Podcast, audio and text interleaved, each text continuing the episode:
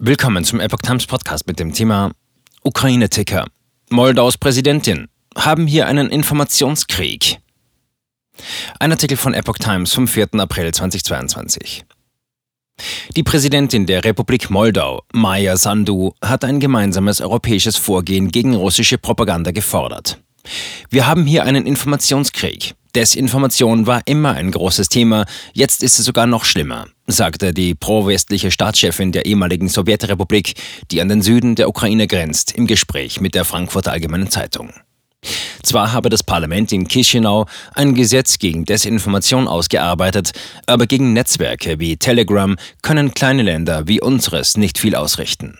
Selbst Deutschland sei dabei bisher nicht erfolgreich. Wir brauchen eine gemeinsame Politik gegen solche Desinformationsquellen. In ihrem ersten Interview mit ausländischen Medien seit Beginn des Krieges in der Ukraine forderte Sandu Unterstützung zur Abwendung sozialer Unruhen.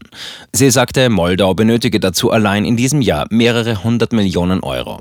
Moldau hat nach eigener Darstellung pro Kopf mehr Flüchtlinge aufgenommen als jeder andere Nachbarstaat der Ukraine.